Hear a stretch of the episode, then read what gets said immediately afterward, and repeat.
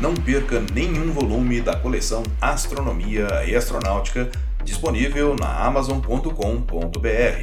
E não deixe de seguir Astronomia e Astronáutica no Instagram. Os links estão na descrição desse episódio.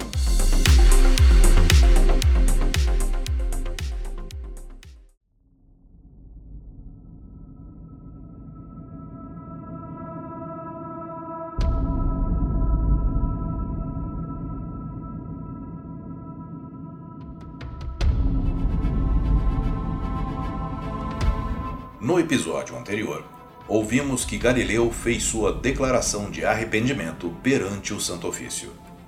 Nesse episódio, ouviremos qual foi o veredito do julgamento de Galileu. Olá, eu sou Floresberto, apresentador do podcast Astronomia e Astronáutica, e vou levar você nessa viagem.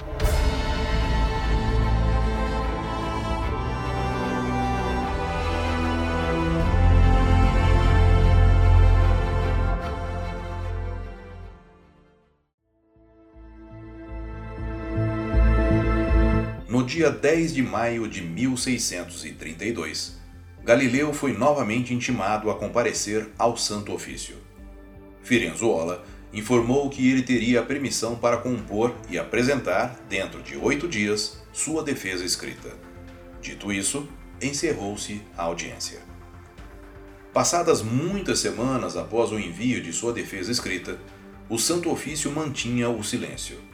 No entanto, o embaixador de Florença solicitou uma audiência com o Papa e foi atendido, comunicando isso a Galileu. Iria advogar pelo amigo.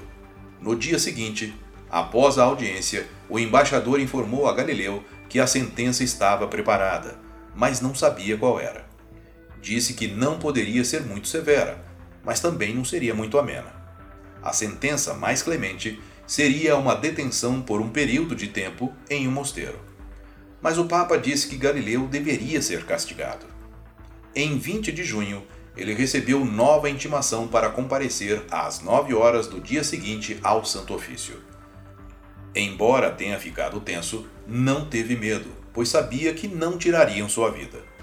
No dia seguinte, no horário marcado, estava de pé, já que as dores haviam diminuído, em frente aos juízes. Ao final da oitiva, um juiz ordenou que pela última vez ele falasse a verdade ou seriam empregados os instrumentos de tortura. Galileu recuou e disse que estava lá para obedecer e repetiu que, após a decisão da igreja, não acreditava mais em Copérnico. Os juízes então pediram que ele saísse e aguardasse na antecâmara. Após uma espera que pareceu interminável, ele foi chamado e informado que no dia seguinte seria anunciada a sua sentença. Pelo menos uma certeza ele tinha. Como o processo estava encerrado, não havia mais o risco de sofrer tortura. Naquela noite, um pensamento não lhe saía da cabeça. Todos os homens morrem uma vez, mas ele morreria duas. Como cientista, já estava morto.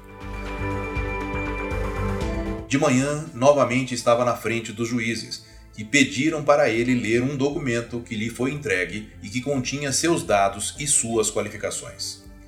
Começou a ler e, após algumas linhas, Firenzuola o interrompeu. Disse que quando a sentença fosse pronunciada, deveria ler o mesmo documento em voz alta e de joelhos. Para sua surpresa, foi levado a uma igreja onde cardeais vestindo cor púrpura estavam nas bancadas à esquerda e à direita do altar-mor.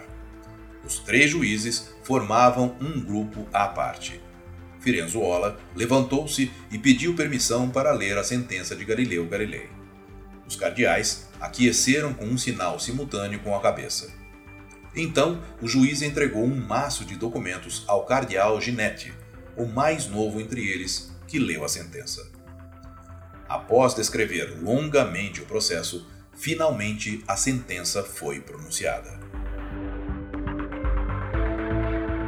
Abre aspas. Portanto, expusestes a todas as penalidades prescritas pela lei canônica e outros códigos gerais e especiais. Entretanto, estamos dispostos a vos absolver destas culpas, assim que negardes e abjurardes com um coração sincero e não com palavras ocas os erros, heresias e divergências em relação ao ensinamento católico e apostólico, de acordo com o texto por nós preparado.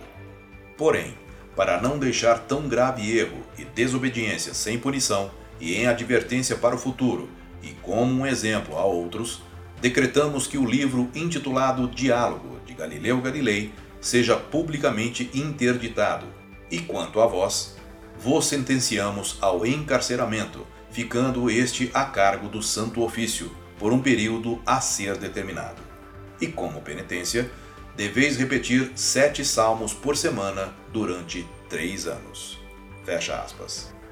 Galileu, ao ouvir a sentença, quase perdeu os sentidos. Sabia que a prisão na Inquisição por período indeterminado era o fim, a morte. Não esperava por isso. No entanto, o Papa Urbano imediatamente revogou a sentença. Porém, desde o princípio tivera essa intenção, ou seja, assustar o culpado com aquela ameaça de prisão, para depois demonstrar sua clemência e o poder que tinha.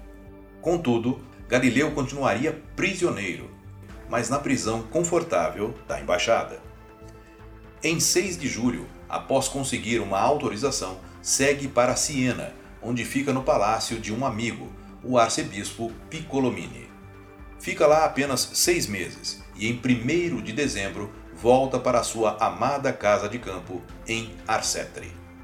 Mas, efetivamente, não pode sair de casa, nem receber quem ele quiser. Somente em 1639, após tanto tempo de solidão absoluta, instalou-se em sua casa um jovem florentino de 17 anos, Vicenzio Viviani, que vai ficar com ele até a sua morte, tornando-se seu secretário e biógrafo. O homem que descobriu tantos segredos no céu, em seus últimos anos de vida, ficou cego. Diz uma lenda que, ao se levantar após ouvir a sentença e jurar não mais cometer esses erros, ele bateu o pé no chão e exclamou baixinho.